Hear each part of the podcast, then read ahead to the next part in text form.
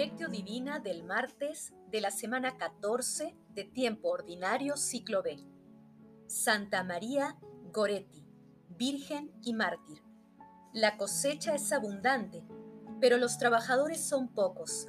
Rueguen pues al dueño de la cosecha que mande trabajadores para la cosecha. Oración inicial.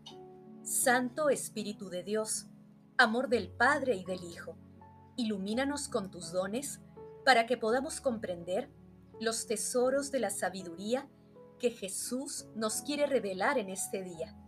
Otórganos la gracia para meditar los misterios de la palabra y revélanos sus más íntimos secretos. Madre Santísima, intercede ante la Santísima Trinidad por nuestra petición. Ave María Purísima, sin pecado concebida. Paso 1. Lectura.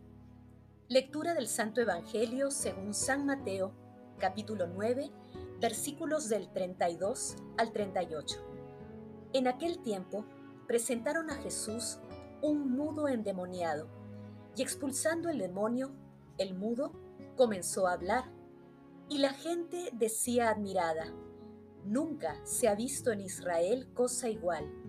En cambio, los fariseos decían, este expulsa a los demonios con el poder del príncipe de los demonios.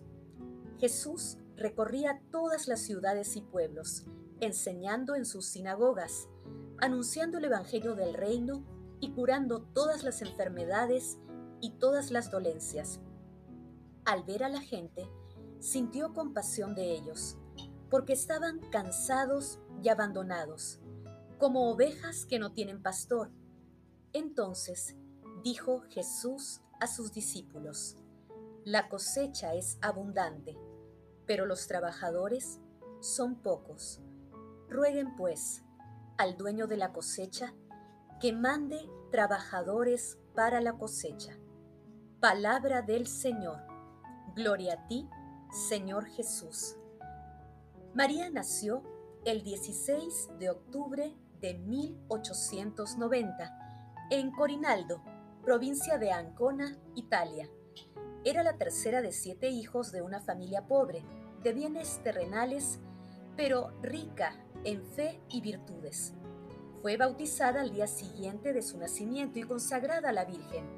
A los seis años recibió el sacramento de la confirmación. Fue agredida y herida de muerte por Alessandro Serenelli el 5 de julio de 1902 Murió al día siguiente a la edad de 11 años.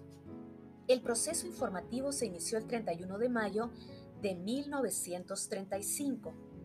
Pío XII reconoció la autenticidad del martirio de María el 25 de marzo de 1945. La declaró beata el 27 de abril de 1947 y santa el 24 de junio de 1950. El pasaje evangélico de hoy representa el tránsito entre la parte narrativa del Sermón de la Montaña y el discurso de Jesús sobre la misión apostólica, que es el segundo discurso de Jesús en el Evangelio de Mateo, ubicado en el capítulo 10 y que empezaremos a meditar mañana. En el texto de hoy se distinguen tres segmentos. El primero narra brevemente el exorcismo de un mudo. El segundo se refiere al recorrido itinerante de Jesús por ciudades y pueblos, donde compadecido y acogiendo tiernamente a los necesitados, anunciaba el reino de Dios, aliviaba, sanaba a las personas y expulsaba demonios. El tercer segmento apertura el envío misionero de los apóstoles. Jesús pide a sus discípulos orar para que Dios Padre envíe más obreros a trabajar para el reino de Dios. Esta parte también se ubica en Lucas capítulo 10, versículo 2. La llegada del Mesías será vista como un tiempo de cosecha, porque la verdad que es Jesús libera y, con su misericordia, busca aliviar el sufrimiento humano en la lectura Jesús emplea las imágenes bíblicas de ovejas y mies para describir la dispersión espiritual del pueblo israelita, que no dista mucho de la situación actual de la humanidad. Con la última petición de oración, Jesús señala que el horizonte de la misión apostólica es universal y de una universalidad concreta al modo y estilo del Maestro, y que se extenderá hasta el fin del mundo. Paso 2. Meditación. Queridos hermanos, ¿cuál es el mensaje que Jesús nos transmite a través de su palabra? Nuestro Señor Jesucristo vino al mundo a ser nuestro pastor. La gente acudía a Jesús y Él siempre iba a su encuentro, porque Él es y será siempre el mismísimo amor. Su misericordia es más grande que nuestra miseria y la del mundo entero. Nuestro Señor Jesucristo jamás rechaza a un corazón arrepentido. El resplandor de su misericordia alivia, sana, libera, resucita y renueva las esperanzas de los pobres de espíritu. Su compasión por nosotros supera todo límite, pero para poder llegar a todo el mundo requiere de la cooperación de todos nosotros en oración y acción. Recordemos que, como hijos de Dios Padre, nuestra vocación es seguir a nuestro Señor Jesucristo en toda circunstancia de nuestras vidas. Hermanos, respondamos desde lo profundo de nuestros corazones. ¿Creemos firmemente en el amor y la misericordia de nuestro Señor Jesucristo? ¿Nos acercamos confiadamente a la misericordia de Dios? ¿Rezamos para el dueño de la mies envíe más obreros para la cosecha? Que las respuestas a estas preguntas nos ayuden a seguir el ejemplo de nuestro Señor Jesucristo. Jesús nos ama. Paso 3. Oración. Padre Eterno, fuente de la inocencia y amante de la castidad, que concediste a tu sierva María Goretti la gracia del martirio en edad juvenil y le entregaste la corona de virgen por su combate, concédenos por su intercesión constancia en el cumplimiento de tus mandatos. Padre amado y eterno, envía trabajadores a tu mies, que es mucha y pocos son los obreros. Te lo suplicamos en el dulcísimo nombre de tu amado Hijo Jesucristo. Santísima Trinidad, santifica a los sacerdotes y consagrados, para que nunca se aparten de tu presencia y sean santos e irreprochables por el amor. Amado Jesús, felicidad de los santos, haz que los difuntos que desean contemplar tu rostro se sacien de tu visión. Madre Santísima, Madre de la Iglesia, protege a todos los que dejando su vida personal, abandonan todo por seguir a tu amado Hijo Jesús en consagración total y absoluta. Madre Santísima, Madre de la Iglesia, intercede ante la Santísima Trinidad por nuestras peticiones. Amén. Paso 4. Contemplación y acción. Contemplemos a nuestro Señor Jesucristo con un texto de Santa Teresa del Niño Jesús. Un día en el que pensaba que podía ser yo para salvar almas, una frase del Evangelio me dio una viva luz.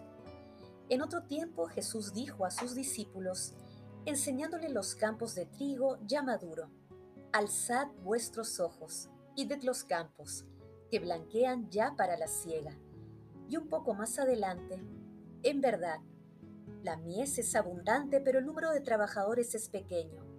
Pedid pues al Señor de la mies que le mande trabajadores. ¡Qué misterio! ¿Acaso Jesús no es todopoderoso? ¿Las criaturas no son de quien las ha hecho?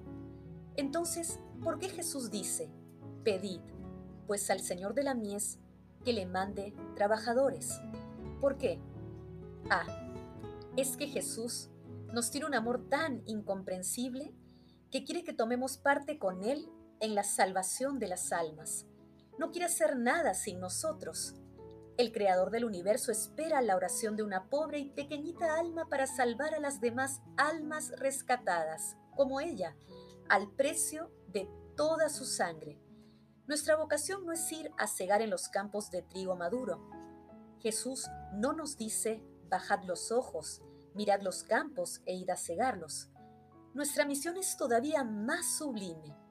Estas son las palabras de nuestro Jesús. Levantad los ojos y mirad. Mirad cómo en mi cielo hay lugares vacíos. Os toca a vosotras el llenarlos. Vosotras sois mis Moisés, orando sobre el monte. Pedidme obreros, y yo os los enviaré. No espero otra cosa que una plegaria, un suspiro de vuestro corazón. Queridos hermanos, meditemos la palabra de Dios cada día para recibir la sabiduría, la fortaleza, la prudencia y para hacer su voluntad en nuestras vidas. Recemos también para que las vocaciones sacerdotales y de consagrados sean abundantes y pongamos todos los dones recibidos en nuestro servicio diario a Dios, sea cual sea el estado de nuestras vidas. Glorifiquemos a la Santísima Trinidad con nuestras vidas. Oración final. Gracias, Señor Jesús, por tu palabra de vida eterna. Que el Espíritu Santo nos ilumine para que tu palabra penetre a lo más profundo de nuestras almas y se convierta en acción Dios glorioso, escucha nuestra oración. Bendito seas por los siglos de los siglos. Madre Santísima, intercede ante la Santísima Trinidad por nuestra petición. Amén.